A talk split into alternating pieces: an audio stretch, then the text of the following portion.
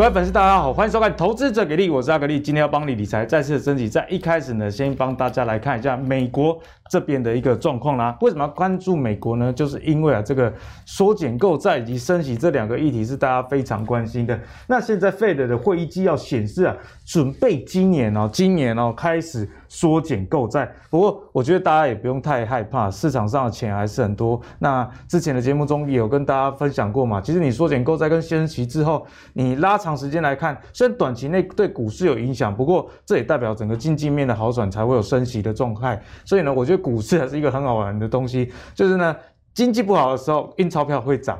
那如果升息之后呢，钞票虽然少一点，不过也涨基本面，倒是会涨，这样就对了。但是在短期内震荡，这是难免的。不过呢，Fed 也说啊。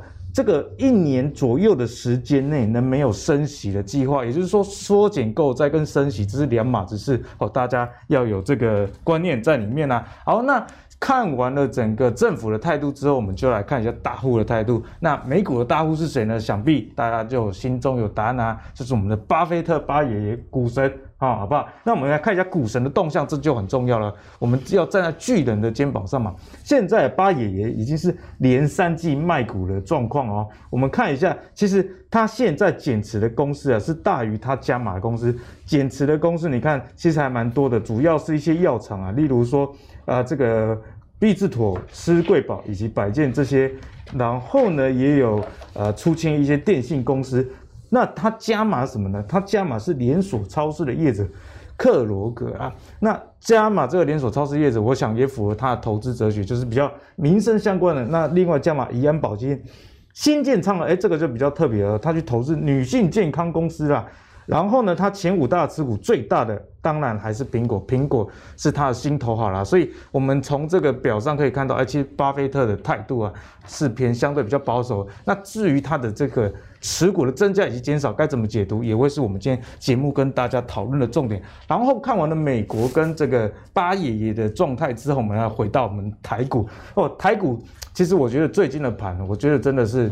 这么骗呢？怎么讲呢？缓跌啊，连九率。哎，你如果像五月这样一刀哦，一天杀一千点，那时候我有停损，然后马上要补回来，是不是？大家这个痛苦的时间不会那么久，用比较大的这个价格的停损去换取这个时间。整理的时间的缩小，不过目前前阵子连九黑了，每天缓跌，你想砍，你就觉得说，哎，还有希望，刚好半年报公布了都还不错，哦，舍不得砍。然后呢，等你真的要砍下去的时候，突然礼拜一又给你大涨四百多点，哦，所以我觉得现在盘真的是很难玩。那我们看一下前低啊，是在一五一五九这个位置，好险最近没有跌破了。不过虽然台股这这两天啊，我们现在是这个礼拜二的盘中，昨天涨了快四百点，今天一开盘也涨了一百多点，不过在这样的状态下，还是没有站回半年线，而且上方啊均线很多条，不管是半年线、季线、月线，都是往下弯的，压力就很大。所以接下来该怎么看，也会是今天跟大家分享的一个内容。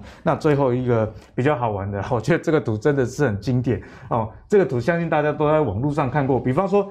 第九啊，介绍亲朋好友来买，因为涨了一大段，觉得说啊，这是说不买股可惜。然后涨了之后，哦，主流就是主流，强者很强，结果不小心在这边加码之后，一路的往下滑了啊。等到你真的砍掉之后，又反弹。我想股市啊，就是一个让人很心里很纠结的。那我阿格力自己是觉得是哪一个阶段呢？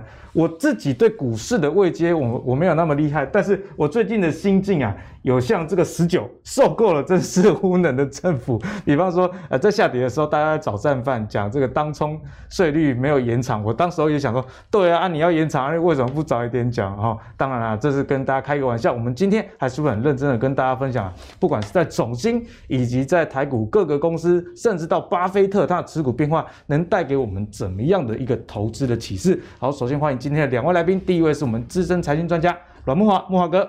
主持人、观众朋友，大家好。啊，第二位是我们旧顾博来啊，今天也带了满满的干货要分享给大家的哦，那就是我们的富邦妈十方。大家好，我是十方。好，一开始要先来请教一下木华哥，木华哥，我们先来看一下哦，Fed 的放音啊，哦，我们这个标题直接写得很清楚，也看到这个美元指数创下去年十一月以来新高点哦，哎。莫哥之前就有教过我们嘛，如果这个美元指数持续的往上走，其实对台股是会有很大的一个压力的。所以如果从现在美元指数的状况再带回台股，我们该有怎么样的心理准备？会是在投资上比较持盈保泰。好，那因为台股很大一个买盘是来自于外资哦，但是这个外资呢，从去年以来到今年哦，它其实是站在卖方的。对，哦，总共已经在台股卖超了大概一兆台币了哈。所以说这个外资呢，不但不是一个买盘，那反而是一个卖盘的来源。好，那但是呢，我们可以看到过去一年半以来，台股却是一路的上涨。对，好，也就是说呢，内资占赢外资哦，是呃台股过去一段时间来的主轴。好，只不过说，因为现在目前整个盘势啊来到高档哈，内资开始加码的动力啊，似乎有一点这个在减弱了哈，所以呢，外资在继续卖的情况之下，好，台股的压力就会比较大。我们可以看到，呃，外资最主要今年卖超，我觉得跟刚刚阿格力所讲这个美元指数啊，嗯、现在目前的走升是有关系的。各位可以看到，呃，这是一个最新美元指数的走势图啊。虽然说，呃，最最近啊，各位看到最最新一个交易日，美元是一个明显的下挫，但是不可否认的，它其实从这个今年年中以来，它是一路走升的，好，它是一个拉长时间来看还是在对，然后它现在已经升到九十三点以上了，哈，而且这个刚刚也谈到了，它升到去年十一月来的高点，哈，也就是说九个半月来的高点。那看起来美元还有再继续往上升的这个条件了，哈，因为毕竟这个美国联准会，好，不管什么时候要缩表，就是这个我们一般讲这个缩缩呃这个减债了，哈，不能讲缩表，就是减债，哈，减债基本上呢就是。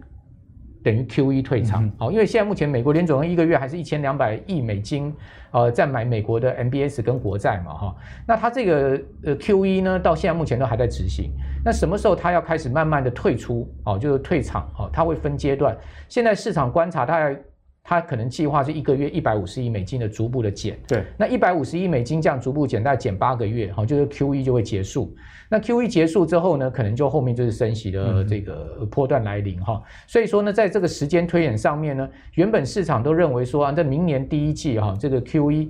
开始退场的可能性比较高，然后呢，一直退到明年的第三季、第四季的时候呢，隔一段时间，可能隔几个月哦，到后年二零二三年呢，美国联准会才开始升息。现在看起来这个有可能会提前，对，看起来是有这个提前到今年第四季哦，开始这个 QE 就要退场。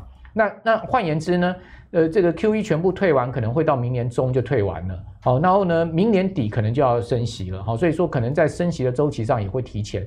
好，所以说在这样状况之下呢，你会发现，哎，QE 要退场哈，所以说这个美元呢、啊、就有这个基本面的支撑了、啊、哈、嗯，就是说开始呃转强的一个情况。那美元转强啊，其实它过去长期以来，我们看到它其实跟新市场股市啊，它是呈现一个相反的一个呃这个关系性。这张图就很重要。对，你可以看到哈，这个 EM 啊，就是我们讲 Emerging Market，就是新市场。当美元指数一转强的时候，新兴市场股市都往下掉。对，哦，其实各位呃，如果你把台股撇开来看哈，今年全球新兴市场指数啊，我们来讲 MSCI EM 这个 index 来讲哈，它今年以来其实是跌五趴哦，跌五趴，哎对，那但是美股是涨十五趴哦，所以是一来一往差了两成哦。对，那为什么今年 EM 哈新兴市场整体都表现不佳？比如说你可以看到这个中国大陆股市很弱势哦，港股是跌破了这个年线哦，它港股其实在这两天它已经跌跌入熊市了，哦，香港恒生指数已经跌二十趴了。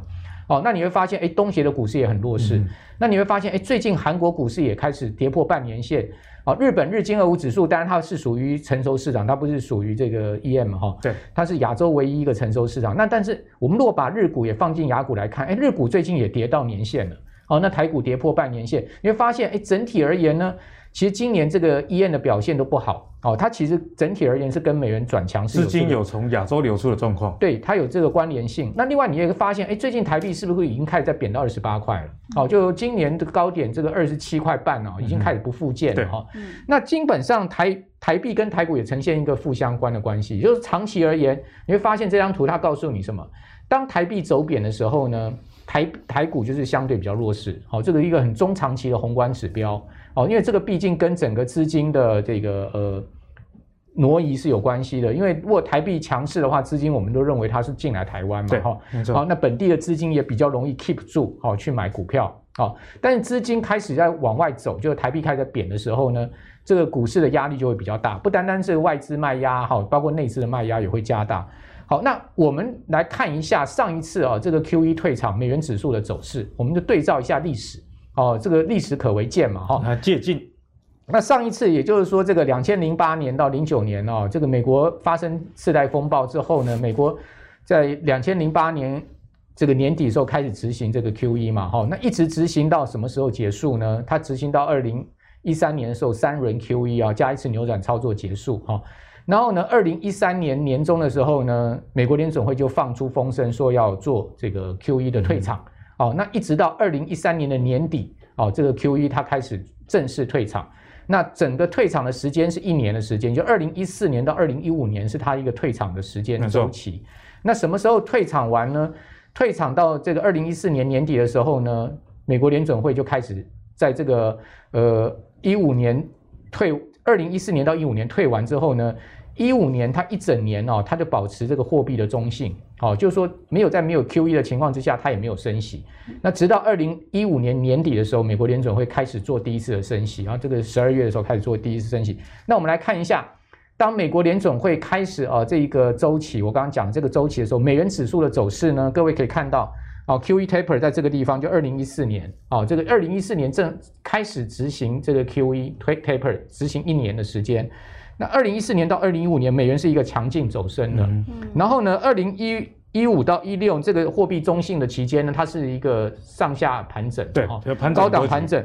好，然后呢，在年底的时候，因为升息，所以它又升了一波。之后等第一次升完息之后呢，哎，你发现它其实是走弱的。好，所以说它就有利多出尽的情况，嗯、因为它前面已经走了一大波了。没错。那走弱之后呢，它，但它也没有很弱，因为它没有跌回去。它在一个高档在这边震一震之后呢，它又再拉一波上来。好，这个大概二零一七年的时候又拉一波上来，之后呢才长期的又再走落下去。那最近又开始在往上拉了。好，所以说你如果照这样子来看的话，哈，我们如果说，哎，这个历史它会重演的话，那现在目前呢看起来已经接近要要 QE 要退场，嗯、所以美元现在目前开始持续走升的压力是很大的。对，好，因为上一次的经验就是说，当 QE 退场期间，美元是一个大幅走升的。那我我当然不认为说历史一定会重演了哈，但是看起来。几率上、呃、看起来这个机会是蛮大的哦，也就是说，如果说今年第四季啊、哦，这个 QE 退场哈、哦，一直退到明年中到第三季的话，那明年上半年恐怕大家很很要注意哦，嗯、就是说这个美元可能还会持续在往上升哦。那上一次的经验大概升到一百点附近，现在目前九十三点啊、哦，也就是说它还有大概有差不多六到七点的一个上升空间，大概差不多有七八趴的一个上升空间哈、哦。好，所以说如果说明年上半年美元有可能持续走升的话，那它是不是告诉你台股的相对压力就会比较大一点？好对，各位可以看到这个就是更长的一个美元指数的走势图。这一波就是我们刚刚讲 QE 退退场那一波美元的上升，然后它在这个地方的一个中长期的走势，最近又开始走高。好，所以说我个人做一个结论啊，就是说这一波台股哈，经过这个这么长的涨势哈，就是说如果你要把这个台股大多头行情啊，一直拉到这个呃二零零八年的这个。嗯我们在二零零八年的那时候落底，那时候的指数在三四千点，好，你要从三四点点算到现在一万八，那这个是一个很长波段的大牛市。那这个大牛市有一个有一个比较大的回档，就是去年三月回到八千，八千到一万点，好，这也涨了一万一一万八也涨了一万点，超过一倍。哎，所以说你看这样子一个长期的大牛市，如果遇到美元的一个大周期的改变的话，我觉得在这个结构形态上面，我们可能要稍微去注意哈，就是说在这样的一个结构形态。它会对台股产生一个什么样中长线的影响？哦，如果说它产生的是一个结构面中长线的影响的话，那它的修正幅度哈，就是说这个牛市修正幅度，熊市有可能来临的话，那基本上它的时间跟空间就会比较长。好，所以我们必须要去 aware 这个状况。也就是说，现在这一波修正下来，当然大家还不用太悲观了哈，因为现在目前只是一个技术性修正，跌十趴左右哈。但是如果说它相对应的是一个大波段的修正，好，就我。有一再跟各位报告，它如果相对应的是第一个去年八月到今年这个七月哈，这个一万点的修正，好，那它相对一个合理的修正空间是多少？那更不要讲说是从零九年、零八年那边算三四千点上来的修正的话，它的一个合理修正空间是多少？那这个当然我觉得很重要的关键就看美股了哈，就是说因为美股现在一直在高档，好，这个持续往上，它是提供了台股不做大修正的最主要的一个背景因素。那但是万一美股出现了大的一个修正的话，那恐怕台股也很难逃一个大修正的这个机会的出现。所以我觉得，经过这么长一个波段的一个上升，哈，这个周期的一个上升，其实我们对于这个股市的一个戒心是要升高的哈，但也还不用到这个极度恐惧或者紧张的情况哈。就是说，我觉得很重要一个还是看这个呃 QE taper，乃至于美国后面升息对美股可能会产生的一个什么样的一个的反应了哈。因为毕竟美美股还是很强嘛哈，没错。所以你也不用现在目前就把美股看空，但是呃这个呃这个就是说戒心，我觉得因为在金融市场你要走得长走得远哈，我觉得。你风险意识要有，对对对，你的风险意识、你的戒心是要有，哈，就是说你当你有戒心，你就知道说你怎么应变，好，你才会心中有个底，好，这样子一个状况。呃，比如举个最简单的例子好了，如果你对面板股没有戒心的话，你今年在四月二十九号那个三十号那个二十五月初的时候去买面板，你到到现在它温水煮青蛙像跌已经跌掉四成，将近快腰斩了。对，然后然后呢，这个笔电相关类股也跌掉两成。然后低润相关类股跌掉三成，好，所以说如果说你相对对大盘也好，或者你你买进的股票没有戒心的话，那相对你在一旦出现它的一个空头走势的时候，你可能会做面临到比较大的一个损失。所以莫哥也跟大家分享的非常清楚了，现在美元指数的走强，其实对新兴市场股市的压力是有的。那阿格力自己最近也有观察到这样的一个现象，例如说啊，我蛮常在关注 ADR 跟台股。这个价差的走势，像联电啊，这一个月来在美股 ADR 的涨幅，哎，就比台台湾的原版的联电还要凶哦。那日月光的 ADR 也比日月光本尊三七一在台湾还要强，所以这是不是也代表说，哎，资金啊似乎是有从啊卖我，如果是我外资，我会卖台湾的股票回去买美国了嘛？因为买美国有什么好处？假设这个美元升值，我还有汇差可以赚啊，所以这样也提供给大家一个思考啦。但是短线上虽然有影响，不过长线。拉长一点的话，我跟慕驊哥的看法其实也蛮雷同的。例如说，像这个 ADR 如果持续创高，台湾的这个股票也还是有机会跟上。不过，慕驊哥刚刚提醒大家的重点就是啊，万一如果美股没有持续往上攻，然后这个资金又回流美国，撤出亚洲市场，整个股市的修正压力就很大。所以现在不管你觉得是不是。啊，来真的要反转了，还是它只是一个反弹了？风险意识都是特别的重要。好，那讲到风险意识，为什么要有风险意识？因为之前啊，台股一万八千多点，其实也没有很久以前呢，结果一下子就跌到一，最多跌了一千六百多点，连半年线都直接掼破。当初跌破季线的时候，也是毫无支撑啊。所以我们就来请教一下十方老师啊，这阵子啊下跌的过程中，你的持股有没有一些调整？我觉得我自己的处境是还蛮特别的。因为我其实有大量资金从中国回来，哦，对，对，对，所以我原本的持股是原本已经在台股的水位是不够的。如果在这种高点，如果一万六到一万八之间，就我来讲，我最少要放三分之一，还不是一半，就最少。对。可是因为大量的钱回来之后，我被迫要加码，因为不到三分之一。嗯所以我就必须要加，在一万六的时候再加。听起来好羡慕哦！大家都是时候都是烦恼吃股水位太多，你是烦恼这个吃股水位不够。我现金太多，所以你看，这是我原本的股票哈，就大概有五十六趴在晶圆制造。嗯嗯。那我等一下会解释为什么我重压晶圆制造，而且没有变。对。在下跌的时候我都没有动哈。那另外左边这个其实是我在万六的时候还在新加的。嗯。我必须承认，现在有小套，大概有小跌三到五趴。可是我现现在要跟大家讲，我在万六万八，其实这也可以给大家做一个参考，因为我遇到很多人，其实现在也很纠结，有一些新手在涨的时候不敢买，跌下来更不敢买。那我就说，其实你要用一个那个安全气囊策略，安全气囊策略，嗯，这些声音告诉我的。他怎么讲？就是你去找你在高点买的时候，你要去找它还在成长，这真的赚到钱，成长。二十趴左右，至少一个缓冲啊！我已经看到的钱哈。第二个，它分红非常稳定，所以我们可以预期它接下来还会继续往上分红，因为它赚更多嘛，所以它就会分更多，而且最好可以可见两年以上。嗯嗯，就是它这个赚钱产业的能见度，嗨，它不可以只有一年。那这样子所谓的 airbag 是说，我算出来，我如果连收他三年的现金分红给我的，那我是不是就可以让它叠三三十趴以上？我去找高非常高值利率的，我用这个东西当我的缓冲垫，然后所以挑出来。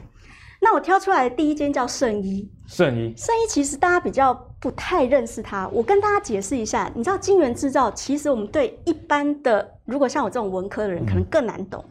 如果联发科画了一张电路图，这个是画图，它就会用在一块细晶板子上，像这个样子，然后把它转印，像光照一样，光透过它之后会像底片，把照出来的图案变硬，嗯、就光照到的地方会变硬，然后他用那种溶剂去洗它，洗完之后啊，变硬的地方就会留下来，其他地方就被洗掉。哦，这样就很好懂了。这个东西就叫做电路板原本的做法。嗯、那你知道台积电在在做的事情是把这个动作做十几二十次，就是一个晶圆大家要做十几二十次，每一次都要洗。这个洗的过程很好玩，你知道，因为它叠二十层。所以它在洗的时候不可以洗到前面，不可以伤害到上一层镀的，不可以或者要增加下一层保护它。所以这个配方是特别的。第二个，它的纯度要够，就几乎要做到一个游泳池里面没有一颗沙子的杂质。哇，纯度这么高？呃，因为这个是晶片，放在手机里，一一个灰尘就。不是开玩笑的。哦、对，对，对。所以圣一在做就这件事情。那你看圣一在，他是跟着台积电跑哦。你看他。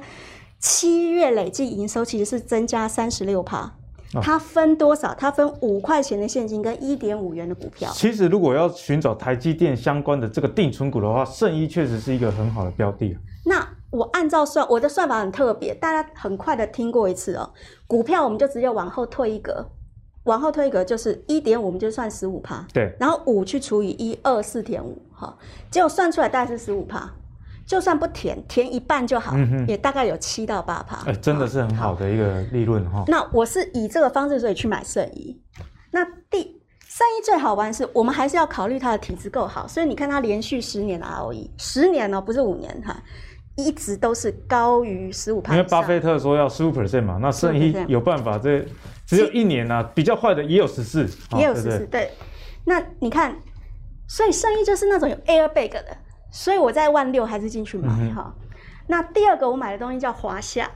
我跟你讲，华夏很特别，大家有没有听过 PVC？PVC 是水管吗？做水管的吗？软塑胶，它是对你最好玩的是什么？你看它七月累计营收是增加六十四趴啊，很很多哎。我那时候找到这一次这一档股票，想说我把揪起你灰，这么传统的产业，为什么它会增长六十四趴？对，PVC 就是那个橘色橘色的那个，它是做软管嘛？它是做水管可塑型的塑胶，所以像我们的塑胶手套也是。嗯哼。那最好玩的是，是因为它是神助攻，被上天助攻。它最大美国最大产 PVC 那个塑胶颗粒的厂，对，在德州。然后刚好德州在二零二零年的时候发生龙卷风，所以它是整个厂关掉。哎，一次就算了，今年二月又发生一次冰风暴。所以又再关掉，有转单的效应，这样就不可思议。我说他是神助攻到华夏的老总说，他们本来一吨他的 PVC 力可以卖是七百七百美金一吨，七百美金，现在是一千四，哇，直接翻倍了。他说他有生以来做这一行做了这么久，没有看过 PVC 涨这么多，所以我看到是他这个乳胶，你看我们乳胶手套其实也都会用到。然后中国最近发生水灾，其实他们那个软管的需求也很大，那。我还是会检查 ROE，可是你看华夏哈，因为它是船产，我对它标准会低一点。它其实还算稳健哦，平均起来，除了有几个 pick 比较低以外，但是平均起来大概还是有过十十五以上。其实表现以船产来说算是以船产来说算稳的。那你看它今年是三十三，好，那更兴奋的是，我后来找到一个。我从来不买上柜，这是我第一次买上柜的股票，对，叫大树。哦，大树药局。大树药局其实很常见，我是因为有一次要露营，然后他刚好去买快筛剂，只有他买单个，然后注意到他。那他非常特别，是他只有九年，因为他其实上柜时间不够长，所以我没有十年可以参考。可是你看他 ROE 其实也算稳的哈。最重要的是它分红有多高，你知道吗？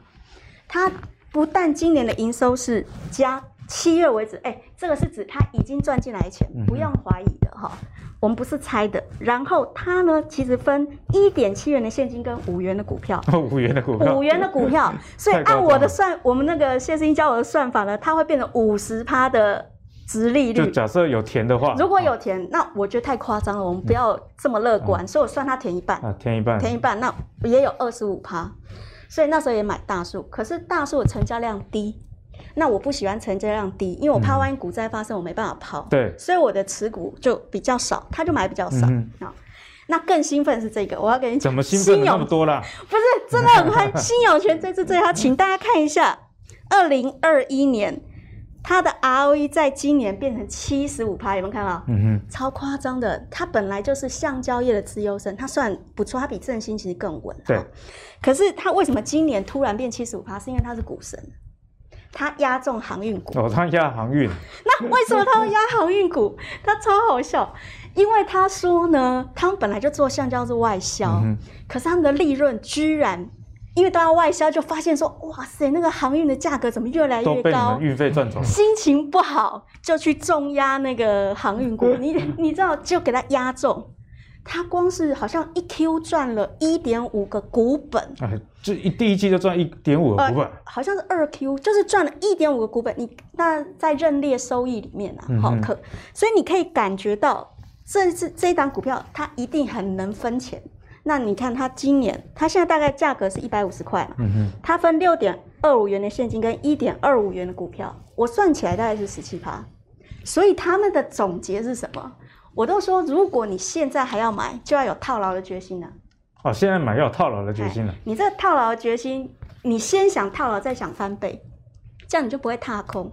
就说一旦你在这个点位买进，嗯，而你被套，你抱三年。你是有机会，就是要做好比较坏的打算啊。但因为现在其实是在你怎么买都容易买在高点，所以你买有业绩的，然后买他愿意分钱的，你就可以比较安全。这是我的做法。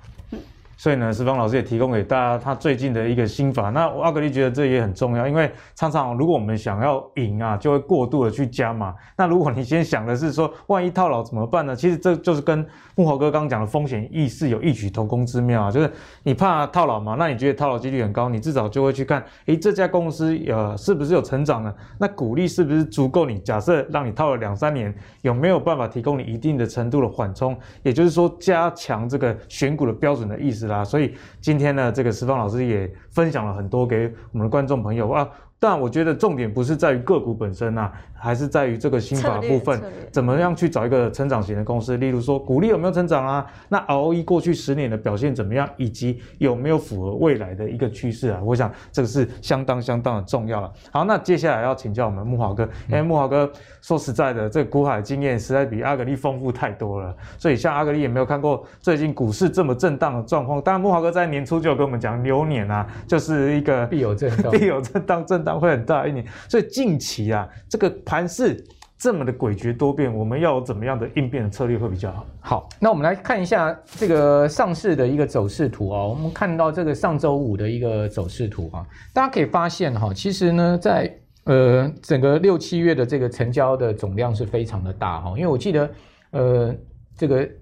六七月六月的这个月成交量创历史天量，然后七月马上再创历史天量，好，所以说呢，呃，六七月它整个成交的这个量能是非常大，这个是六月哈，这个是七月哈，所以各位也要发现它正好是一个这个头肩顶的一个形态，然后呢，在这个头肩顶上面有一个很大的量，哦，那各位有没有发现哦？如果说因为最近奥运才结束嘛，哈，那大家有看那个举重。哦，其实我蛮佩服举重选手，因为为什么？因为我 自己现在也在重训。哦，像我们这个，我们卧推啊，哦，就是躺在那个一只一个平板以上这样卧推啊。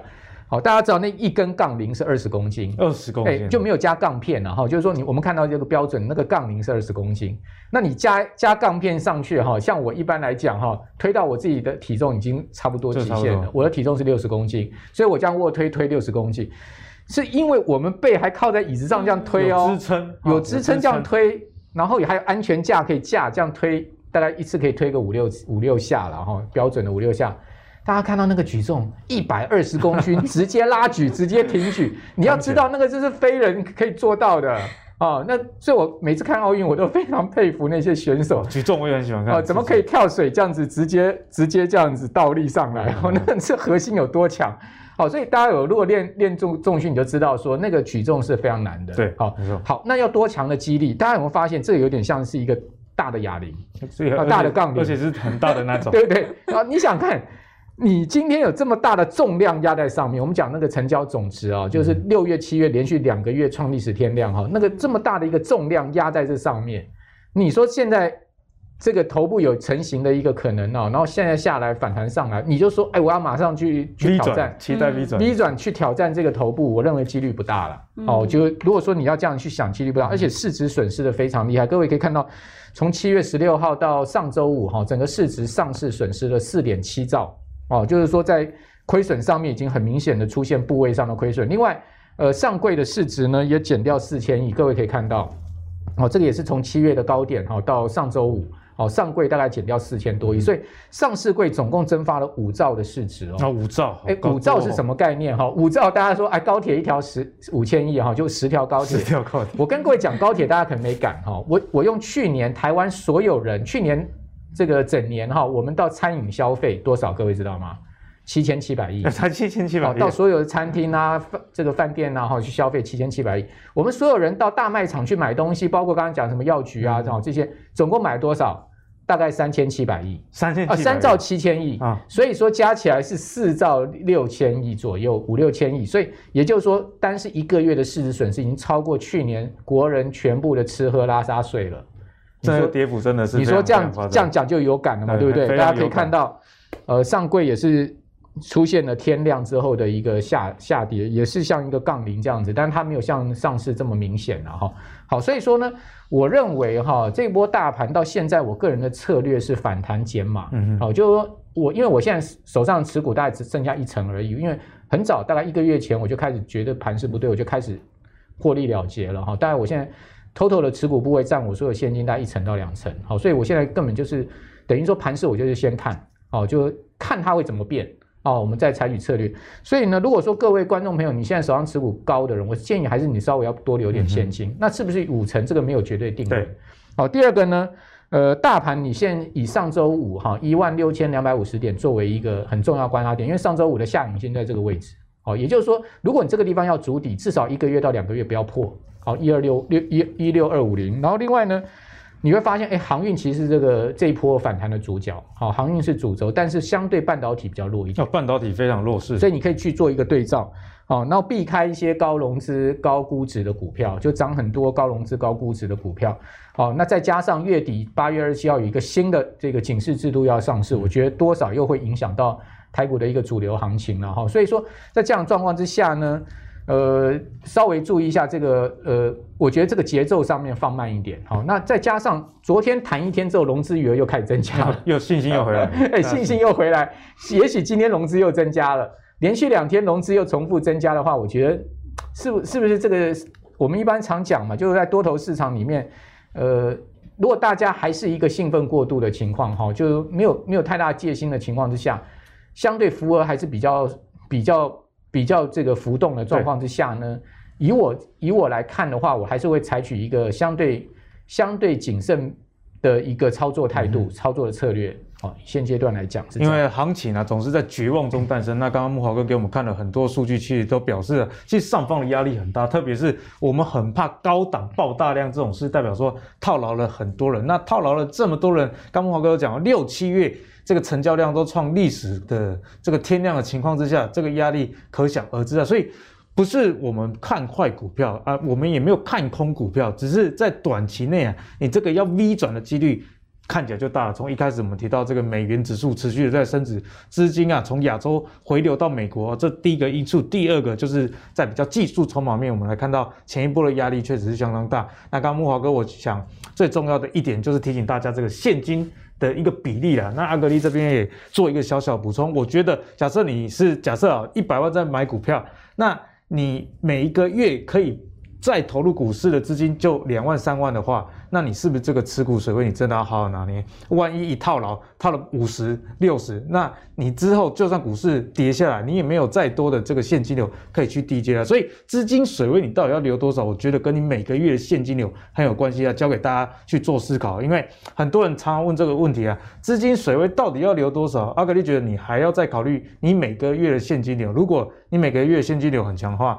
那你当然是可以比较勇敢的，这个持股水位稍微比别人高一点，因为。你还有源源不绝的银弹嘛，所以交给大家做一个思考啦。好，讲到源源不足的银弹，我们就不得不提巴菲特。很多人讲到说啊，巴菲特人家买股都没有在卖，但是阿格力的心得是，巴菲特其实比较赚钱了。我如果看他的书，其实人家靠收购赚了很多钱，也不是主要靠这个存股啊。所以大家不要只看人家存股。那第二个是他是有基金的，他的银弹就是源源不绝，所以他敢这样子放。可是连他有源源不绝资金的情况下，我们看到连续三季啊都是净卖超的一个现象，也代表手上的这个现金越来越多啊。所以，我们接下来就要请教石峰老师啊，怎么样看待巴菲特这样持股的一个变化？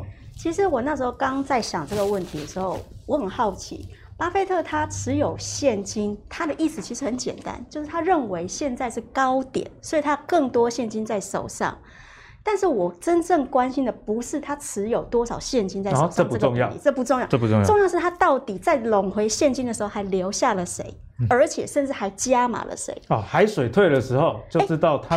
为哪一间公司穿裤子了？你自己想，如果你现在在万八，然后你想要把一些现金拢回来，那你会留住的股票是什么？嗯、是你认为它还会平稳上涨的？你有把握的？理论上是这样。理论上这样。还有什么东西是你会加码的？就是在这个高点底下，你认为它还有一个潜力往上，你才会去在这个时候加。嗯、所以我关心的是它在这个时候留下什么，跟它加码什么。结果我发现。第一个，他你刚刚有讲嘛？他最多的是苹果，苹果大概有九亿股在博客下里面，哦、然后他大概占他的资金部位有三成左右。其实巴菲特以他的资产规模来说，这样算是超级重压苹果。三成哦，好。然后我有注意到他有加一个叫 VZ，嗯嗯，VZ 比较特别啊，但 VZ 大家比较没有印象是，它其实有点像台湾的远传电信，我远传电信大概是老二嘛，哈、嗯，所以它大概是第二的电信商。那他最近发生的事情是，当时巴菲特是在二零二零年的三月、四月加他的。你知道那时候是美国疫情最严重的时候。那他加他的理由非常简单，他认为在疫情底下，大家绝对不会停缴手机费，而且远距的需求也会提升对网络。哎、欸，果然 VZ 其实后来他的业绩只掉了三趴，几乎没有什么动，三 percent 就正常波动，几乎正常波动。所以，然后另外就是他加苹果，哈。那我把它总结起来，加苹果跟加 VZ，其实它在压住的，即使在高点底下，它在压住看好的其实是 Connect，嗯，通讯，这什么意思？你看以前我们去菜市场买菜，我们会人要移动到菜市场才知道那边卖什么，对。可是有了电脑跟网络之后，菜市场的东西被移动到我们的面前。现在 Uber 一直都直接买菜了，Uber 的就是这样，一只手机加上网络。所以其实巴菲特他压住的就是人类通讯的方式，会在这个疫情底下，或者在未来的时间，即使在高点，它还是有可能会继续成长，因为我们的讯息沟通会越来越频繁。所以我自己的持股，就我来看，我看这个状况是，我会继续压住，因为通讯最后还是晶片，嗯哼，所以我还是会继续压住晶片制造。后面会跟大家讲我怎么看。呃，你说的半导体弱势这件事情，好，嗯、那石方老师等一下就会带给我们他精彩的一个分享了。哎，最近他的持股到底看中的是什么，也会很清楚的说明。好，那在石方老师啊、呃、说明之前呢，我们要回到台股的一个状况，那就是这一波台股跌跌不休，美元指数又升值的情况下，那当然外资提款的最好提款的就是全资股，所以我们看到全资股的表现呢、啊，都不是到太好。你看，像台积电啊，这阵子最低还跌到快到年线的位置哦，上周的涨幅啊。就是负的啊，就是跌啦，跌四点九九 percent 了。那像其他的一些像台塑化啦，以及台达电，甚至到联电，其实都是呈现跌势很明显这样的一个状况。所以在这样的情形呢，喜欢大值。大型的这种权值股的朋友，因为很多人觉得说，哎，股本比较大，比较稳嘛。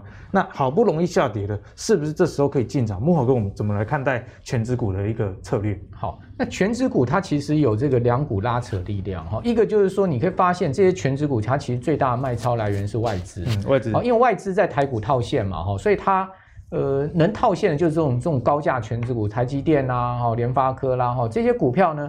它一卖，它其实就蛮多现金进账的，而且这些股票的流动性都很好。好，就是说他今天要卖股票，今天卖个一万张、两万张，它不会卖不掉。好，所以说呢，它必然就是说去卖这些全值股。好，而且尤其它这些全值股的这个呃这个持股都很高了哈。所以说在这样状况之下，这些全值股有一个卖压来源，源源不绝的卖压来源，其实就是这个外资。好，但是你要知道，这些全值股像台积电、联发科啊，它却是啊政府基金啊。哦，持有最最多的股票。好，比如说你可以看到那个呃四大基金，好，我们讲劳保劳退好了，呃前十大持股里面哈都有联发科，都有台积电。对，好，所以说呢，在呃全民资产的一个情况之下，哈，这个政府要顾及到全民资产的情况之下，它势必要护盘，它一定会去买进这些股票。好，再加上这些股票又是一些中。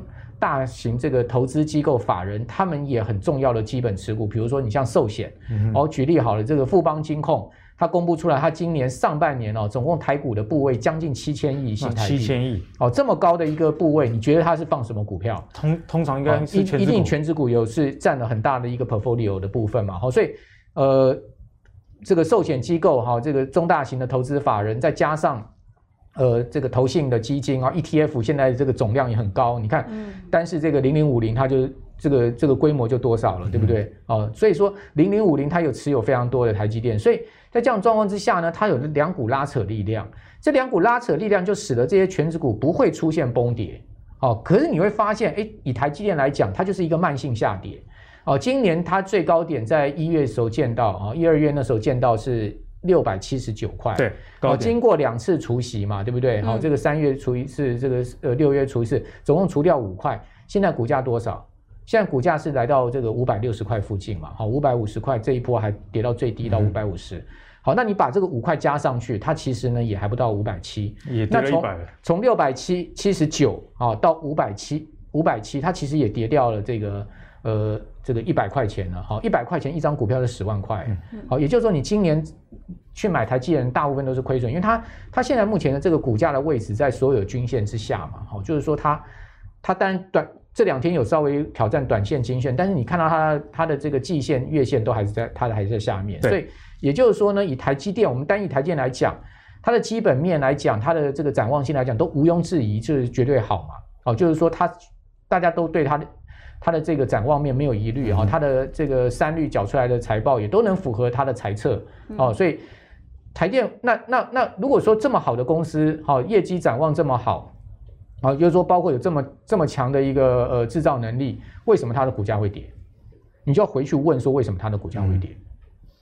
那股价会跌，其实最简单就是它的卖盘力量大于买盘力量，对，筹码的问题，就是说筹码面上面。我们撇开基本面呢，我们就不要讲台积电基本，因为讲台积电基本面没啥意思，因为大家都知道它很好。好，所以你撇开基本面，我们看它的这个基本面好的情况之下，它不是基本面的问题，那它跌什么？它就是所所谓的卖盘大于买盘，好，这样的一个事实。那台建去年涨什么？它去年就涨它的。这个买盘大于卖盘的事实，那去年外资也是在卖台积电啊，那为什么台积电可以一路涨？买的力量更大，因为内资的买盘力量大嘛。那今年为什么那个买盘力量就相对比外资小了？因为内资已经买到一个程度了，它股价也高了，就买不动了。哦，相对台积电市值到到这个十五六兆了，这么高的一个市值，它买不动了。好，买不动就是一个问题了，它也不愿意。内资也没有这么多的子弹去买台积电，嗯，就是一个问题。那只要外资的卖压源源不绝的话，那这些股价就很难有起色。好，我的个人解读是这样，不不单台积电，可能联发科也是一样的状况，基本面都没有什么太大的疑虑。好，也许有一些杂音，但是我觉得也不构成他们股价可以那么弱势的条件嘛。好，那但但。但为什么它就是这么弱势？外资还是在持续提款。对啊，外资持续提款，然后内资的买盘力量比不过外资。好，所以说你要做中长线台积电投资可不可以？那当然是可以啊。你就说，哎，我做它的股东，我认为它是一家非常好的公司，所以我长期持有它，我每一年就拿十块股息，明年还要更多了，对不对？嗯、明年还增加一块了。对，哦，我就每一年拿它的股息，然后我也不去看它的股价，那 OK 啊？我觉得，那你你你用台积电来做投资，没有什么太大问题。但是如果说你是一个价差型的投资人的话，你恐怕在这个地方，你说我要从台积电身上赚到很大的价差，波段的，我觉得不容易。但是短线它会有，好，跌深了，我觉得它可以去买，反弹，呃，做一两天的这个反弹的这个价差。但是你说我叫中长线，像去年到今年一二月那样子一个大波段行情涨一倍，难度很高啊，我觉得难度就很高了。所以慕驊哥也提醒大家了，其实你要关注的的第一件事情不是股票，而是你自己啊，是属于哪一型的投资人？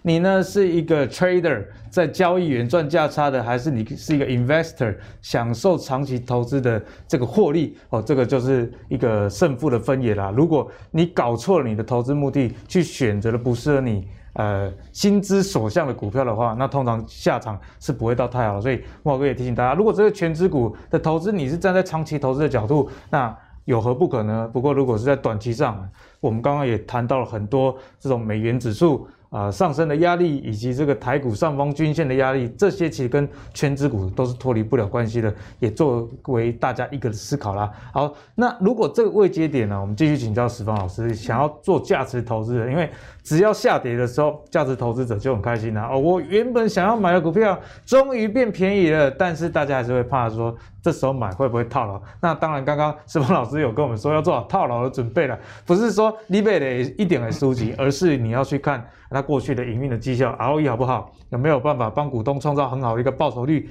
然后这个股利有没有缓冲性？那现阶段啊，如果要做价值投资，十方老师还会给大家怎么样的建议？我刚听慕驊哥在讲的时候，呃，我我觉得很有趣，就是虽然基本面没有问题，可是我认为一般人对台积电的理解，尤其像我们。学文的对学理的不懂，其实台积电的优势，一般人其实不一定真的看得懂。我常常会戏称，因为冬奥刚过嘛，哈，我说台积电就是。那个晶圆制造业的郭姓 举足轻重啊，就是那个两不是两百公斤，人家举起来很痛苦，他其实是狂举。高阶制程只有我们能做，对不对？这不是开玩笑，就是首先你必须要了解台积电有两个优势，我等一下会解释一下为什么我其实大量持有台积电哈。那我其实在它下跌的时候我也都没有动，那我现在要告诉你我是怎么想的。第一个，台积电其实有两个优势，一个是联盟优势，后面会解释；还有一个其实是它制造优势。制造优势是因为其实我们大部分不懂晶圆制造的过程到底是怎么样。最简单来讲，这就是一片晶圆，那上面这个是电路，这是联发科他们画出来或 Apple 画出来，它经过我们刚刚不是说洗嘛，洗出来之后，上面这个都是电路，电路里面大概会有一亿个，现在大概会有一亿个电晶体，电晶体有点就是那个零一零一那个开关。我们不是说所有的讯号处理都是零一零一，对，所以一个板子上面，如果我放越密密麻麻的，我是不是处理就越越快？好，那台积电做到的是，基本上它上面做的每一个步骤，到六五纳米的时候，已经要三千三百步，每一步都不能错，一个周期是三到六个月。一般人并不了解这个制作过程有多困难，因为它必须要做到把上面电晶体叠起来，然后用特殊方法把它装起来。这个现在只有台积电有，我们就不要讲太专业的，什么骑士电晶体，或者什么特殊封装，已经变立体的，这个现在只有它有。好，那现在在苗栗那边，所以你会看到台积电在制造上其实已经是领先一圈。不管 Intel 现在怎么叫嚣，它再怎么叫，现在就是要再花上两到三年，它真的不是的，这是时间建构出来的护城河。好，那第二个，其实这个是关键。我为什么继续持有台积电没有动？是它有个联盟优势期正在形成。原本的所谓的 Intel 的叫做呃 Intel X 八六 IDM 系，它那一整系其实现在已经被台积电打断。他们现在是台积电联盟是说，呃，叫做安谋安谋系统。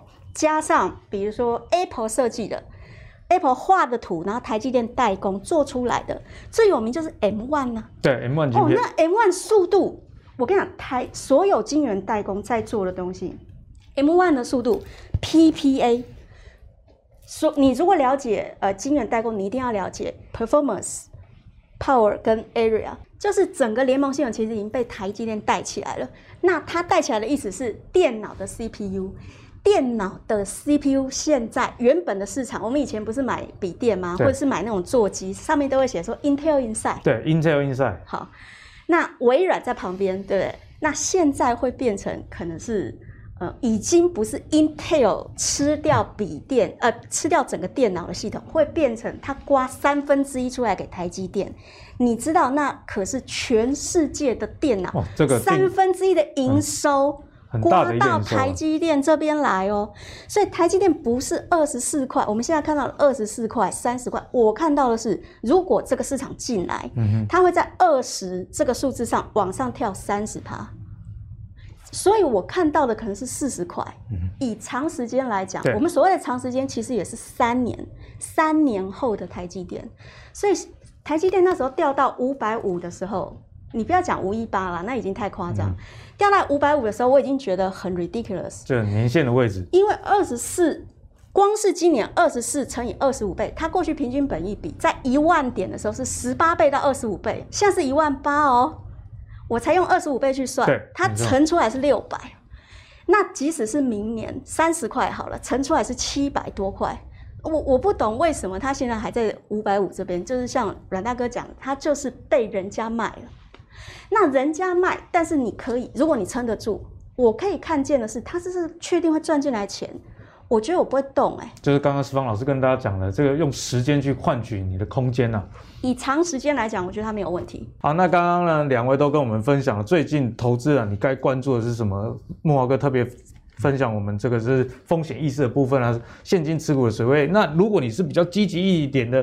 你手的是做金融没有办法空手的，那不如参考石方老师带给大家的、啊，你至少要看到，哎、欸，我现在投资的公司，就算我现在套牢，那明年、后年甚至三年后，它有没有机会持续成长？那自然你现在的短套啊，或者是说你现在买的昂贵价，可能是未来的合理价；你现在买的合理价，可能是未来的便宜价。用这样的思维去做参考啦。好，那我们最后呢，也帮大家来分享一下中国一个状况。为什么？因为台湾其实有很多人去买中国高股息的 ETF，阿格力也听到观众朋友的声音，所以特别帮大家来扫描一下中国的一个情形。那刚好木华哥跟石方老师都是对于这个中国或是香港的股市很有了解的。那我们来看一下中国啊，为什么最近的 ETF 这么的弱？除了这个监管以外，其实他们的经济面其实也是相对的在衰退当中啊。全面的这个经济数据都是下滑哦。那我们看一下，包含的工业。的部分以及社会消费品零售的这个数字啊，年增率工业是六点四 percent，路透社的预估原本终值是七点八，哎，所以少了一 percent 多哦。然后在这个社会消费品的部分，年增率八点五 percent，虽然还是年增啊，但是。大家也知道嘛，如果你是低于预期的，市场还是会投下一个反对跟失望的票。原本预期的终值是十一点五，所以你看，不管是工业还是民生消费，其实都处于一个衰退的情形。所以啊，中国大陆经济学者这个任泽平他就有分析指出啊，中国目前可能处于一个周期啊，从这个停滞性的通货膨胀到衰退的一个阶段。所以在这样的情况下，相关的这个股市以及 ETF，我们该有怎么样的心理准备？我们请慕驊哥先来帮我们解析。好，这个呃，为什么我讲说美国股市哈，对于全世界的经济来讲哦，非常的重要。对，不单单对台股的走势来讲很关键哈。最主要就是说，因为美国人啊，他把他的这个家庭财富、个人财富哈，大量放在股票市场里面，哦，退休金大量放在股票市场里面。好，那另外他们一部分是放在房地产市场里面，对，所以当股票市场持续涨的时候呢，诶，他的这个退休金啊就会越来越多，源源不绝。然后他同时他的这个呃心理财富就增加，心理财富增加的话，消费支出就会增加，人都是这样子。股票探钱，开股票探钱，开开开开可以去加了哈，然后买穿的都很大方了哈，嗯、就花钱就很大方。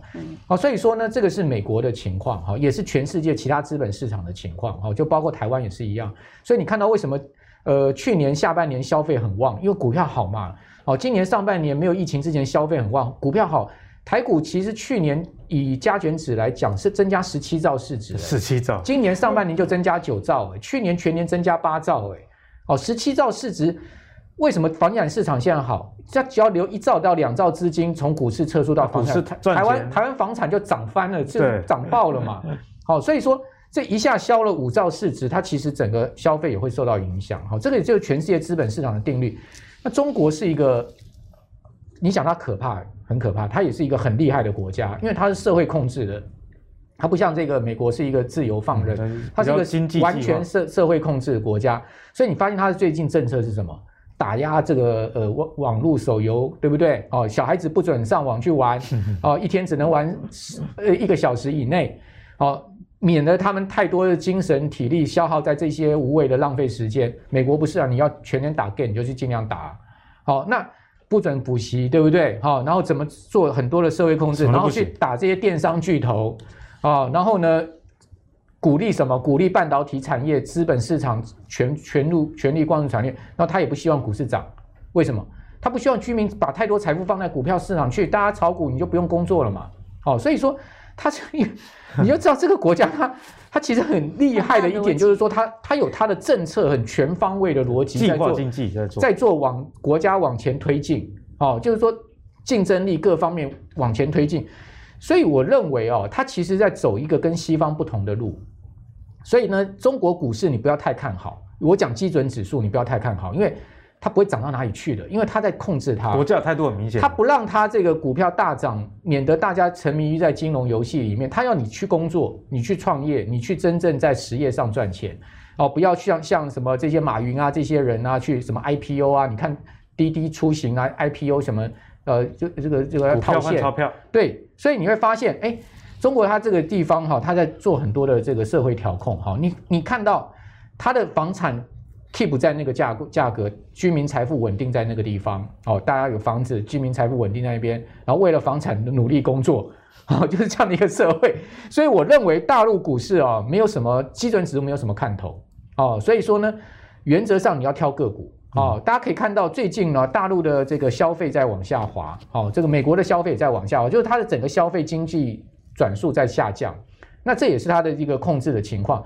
那可以看到港股，哦，港股的恒生指数它其实已经跌二十趴了，就跌入熊市，二十 percent 超重。你有没有发现它其实这个地方跟台股的形态很像，就是一个头肩顶，但它的这个呃左肩根本没做出来就往下掉，比台股的这个左肩还弱，哦，就它根本就是急着往下走。然后呢，跌破月线穿越季线往下之后，它有反弹，反弹之后再继续往下跌，哈、哦。那这个是港股。那另外沪深三百指数你也发现，哎，它也快跌入熊市，因为到昨天它已经跌了十八趴了。哦，一样是做了一个，呃，这个小头部出来，你会发现，哎，它这连它左肩连做都没做，哦，就直着急着往下掉。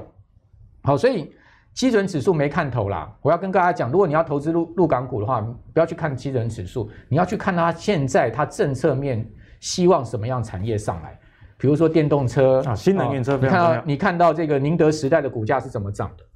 哦，这政策面在扶持的。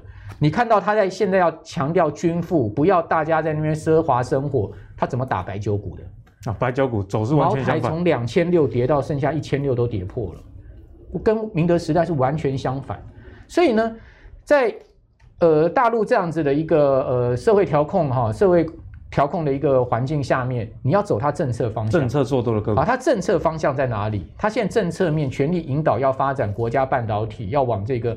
先进科技产业走，你就资金要集中在这个地方，嗯、你要避开那些什么的电商巨头啦，哈，那些什么上市然后套现，哈，用股票换钞票，像美团啦，哦，滴滴啦，哦，这些腾讯过去大家引以为傲的公司啦，哈，阿里啦，哈，这些不是不是主轴了，是，哦，现在的主轴就是实业实干。真正有技术扎根，然后呢，这个呃，对对国家未来整个全世界美中争霸有帮助的公司上面，那些那些吃喝玩乐的白酒股什么的，你就不要去搞。好，就是这个很明显，他在做这样子的一个政策方向。哎，慕驊哥帮我们解释的非常精彩，很多投资朋友其实一直不知道投资中国股市为什么这么难赚到钱，因为大家想象中中国是全世界最大的市场，可是你如果买中国指数相关的 ETF 的话，报酬率可能还不如你买零零五零啊。那刚慕驊哥也跟大家解释为什么会有这样的状况，是因为这个国家的这个政策走向其实有很大的一个不同，所以如果你要去。呃，投资中国的话，或许个股是比较好的选择。例如说，像中国啊，它的新能源车看起来就是要跟美国做一个对干嘛。那人家既然在扶持宁德时代的股价会涨那么多，就一点都不让人意外啦。好，那节目的最后，我们就要请教石方老师关于中国的一个看法，因为我们知道石方老师在之前呢，就在阿格列节目分享很多中国相关的投资的一个经验，所以现在石方老师，我们该怎么看中国相关的一个投资呢？我要讲一个，我在 A 股其实非常多年，八年，哈，港股也是从这两年进去。我要讲巴菲特的一句话，就是世界会变。那世界会变，世界会变。我很快的给大家看一下，中概股最近在大跌。中中概股前面三个跌到八十趴，其实都是教育股哈。那滴滴刚刚呃阮大哥有讲，其实双减政策之后，滴滴是从开盘的十八块。六月它开始嘛，哈，然后现在剩八块，好，那陆企其实纷纷撤销赴美上市，啊，世界会变，现在看起来它已经变。那我现在要从两个点来看，你刚刚阿格力在讲中国的经济啊，对不对？我想全台湾的人应该没有几个人很关心中国经济好还是不好，我们关心的是我买的 ETF，我的 ETF 如果是买中概股，就是美国的。那我现在该加码 还是该离开？对，这个是关键哈。还有就是，如果我买的基金是透过沪港通买中国 A 股或者是呃港股，那我该加码还是该离开？那我现在在这边讲一个比较简洁的，我现在短暂在现在局势上的一个结论，我觉得要减，哦，要减吗？要减或要撤。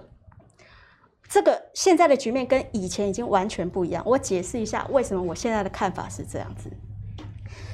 这要从两个地方来看。我们一般买基金，有的是走中概股，对不对？没错。那我刚刚讲的沪港通那个是买 A 股或者是港股。那中概股有一个危机叫 VIE 危机，VIE 危机，VIE 大部分人大概不认识哈。简单讲，滴滴是一间网约公司，哈，它还小的时候，它需要人家注资给它，它需要钱。这时候有个日本人叫孙正义，他说：“我给你钱，给钱之后，滴滴不就壮大了吗？”到步骤二，他壮大之后，他这个时候才开始想说他要上市。可是要上市，就中国来讲。阮呃，孙正义他是一个日本人，日本人不可以在互联网，就是他们所有网络企业这边在中国上市。对，所以他为了要规避掉这一个限制，所以他就跑到美开曼群岛一个岛上面去成立了一间叫做滴滴风险投资。滴滴风险投资是一间壳公司，它回过头来其实等于是滴滴的灵魂。滴滴是肉体，肉体。滴滴风险投资是它的灵魂，才是关键。风险呃，它的灵魂控制肉体，然后它因为是在国外，由国外在纳斯达克上市，所以你要知道，当你买，当你买滴滴在美国的股票的时候，其实你买的是开曼群岛那一个风险投资公司，而你知道这个表，你看哦，你的风险在哪里哦？一切都必须成立在它是它的灵魂的时候，就是他们连接没有断，嗯，你你的投资才是安全的。对，因为这里一断，你就没有意义了嘛，这个就不见了，那你投资的东西就是空的，就就一场空了。好，那你本来中国跟美，这是我跟你讲，中概股里面两百八十间里面比例很高哦，两百八十间里有一百九十间左右都是 VIE。架构上市的，所以你看到的大部分中概股都是这个样子。那以前中美状况很好的时候，这个架构并没有被拿出来讨论。嗯，可是现在不一样，现在打开玩 Gay 就翻脸了。好，现在呢，美国已经认为这个架构是很有问题、很危险。哎、欸，中国可以翻脸，一翻脸这个不见，这个就不见，这个不见，纳斯达克的中概股投资人就什么都没有了。所以 VIE 架构现在是中概股的危机，因为美国不承认中国在威胁，看起来它不稳定。哦，原来是这样。所以一旦发生，中概股就会积弱不振。我简单讲，如果有一个人他买房，然后他进入法拍，一拍、二拍、三拍，他说啊，四拍我可以把钱拿回来，我顺利走正常市场卖掉了。嗯。对，好，这个时候你要跟他做生意，你看他的过去信用，你会不会担心这个人？我还是犹豫一下，我考虑再三呢。中概股现在就遇到这个问题。对，现在议会满都跑出来说：“你放心，你放心，我们现在打双减只是一个政策性问题。问题是国外的投资人已经看到那个政策的反复的压力，大家都会怀疑你哪天翻脸不认人，那我的钱怎么办？那我钱怎么办？所以它会出现一个信任危机。”所以以我现在，我就说现在这样来判断，我认为中概股会长时间会陷入信信心危机，也就是说，投资人始终带着疑虑，我不敢投。嗯。所以呢，在这个全世界股市都有一个回档的情况下，如果有任何一点疑虑，其实股市要再往上走啊，这个压力就非常非常大。钱哪里都可以赚，不一定要死守在。啊，那那石方老师，我们最后就请教你，这个中国了，如果还是要去看一些产业的战略的话，嗯，我们可以有怎么样的一个切入点？呃。我我要讲 A 股哈，因为我们刚刚讲中概股有中概股的危机，那 A 股是 A 股的什么危机？A 股的关键是在转型危机。转型的危机、嗯，其实大部分人并不是真的了解双减的意思。他们现在在整治 K 十二，K 十二是指 Kindergarten，就是幼稚园五六岁到十七八岁这个时间最需要补习的时候。他说现在都不准补习，我们只看到。这个政策，可是它背后的目的是什么？对，我们台湾人看就很奇怪，为什么不能？他到底为什么要这样做？其实它关键就是这个时这个时间表。我给你看，中国现在在二零一八年不是中美贸易战吗？中美贸易战促使中国做整个产业的大大幅度的革新，它不得不做，因为它现在没有晶片，必须要自主。电动车或一切环绕着五 G 都必须要有晶片，而没有人去做晶片，所以他现在要把人赶去做高端制造。高端制造的意思是，所有的年轻人，你们不知道，他们现在在做高职改革。高职就是高中生，可是不要让他念大学，但进高职成为高级劳工来做金元代工。做技职的教育，技职教育再改造。然后你会看到，以前很多的服务业现在都被打压。服务业就是在二零零八年到二零一八年，我们说的服务业包括网络服务业，什么金融投资顾问啊，然后网络。网络平台顾问，这些都叫金融服务业。更早期的中国其实就是低端制造，就是做做什么衣服啦、啊、纽扣啊、五金啊，嘿，它其实有三个阶段，现在是进入最后这个阶段。那他所做的教育改革，还有房地产改革，目的都只有一个，要把人生出来或者赶过去做晶片。讲白了就是这样。那为什么要把人生出来或赶过去？人口除了是它的政治危机跟它的税收危机之外，对，另外就是它的人才，它在晶片这一个制造过程中，他们缺技术也缺人嘛。可是我们现在我来看这个转型是不容易成功啊，或者他在转型过程中那阵痛期最少五年。我今天讲白了，你今天如果二十岁，然后你本来都是一个小学老师、小学补习老师或。国中补英文的，好了，突然说，哎、欸，你不要当老师了，你现在给我进去工厂做晶圆代工，穿全部的防护服，然后你要相信这是国家战略，你要爱国，你会做吗？这个难度感觉超高，难度很高。你原本做互联网，因为就是他们原本很多年轻人都投入互联网、哦，中国的网络非常的强，网络非常强。他现在要把它赶去做晶圆代工或者这种高科技产业，是不是也有难度？好，那好，他说要把人生出来。你知道生一个小孩，十八年后才是一条好汉吗？对，这意思是说，你现在用了大量的政策，什么房子、什么税收，给他补钱，你也要十八年后那个人才会出来，最快要十几年后才看得到效果。所以现在在中长期来看，我认为 A 股、中概股都会缓步的走入熊市，这就是我的看法。好了，十方老师的结论也跟大家讲得非常清楚了，在中国投资有这个政策上影响问题，那政策的实行到经济的成功，其实需要一段时间呢。所以看阿格力的口罩就知道，现在我们长期还是投资台湾啊，哈，好不好？好，相信今天的节目大家一定是收获满满的一期的。不过还是要提醒大家，虽然台股啊现在处于一个反弹的一个阶段，不过。如果还没站上半年线，以及这个美元指数持续创高的情况下，大家的风险意识还是要比较强。不过还是老话一句，不是叫你不要投资哦，是说你的资金水位要控制好，风险意识要有。那这样在股市里面呢，你就能持盈保泰啦。如果你喜欢阿格力帮你准备的投资最给力的话，别忘了上 Facebook 跟 YouTube 订阅投资最给力哦。我们下期再见，拜拜。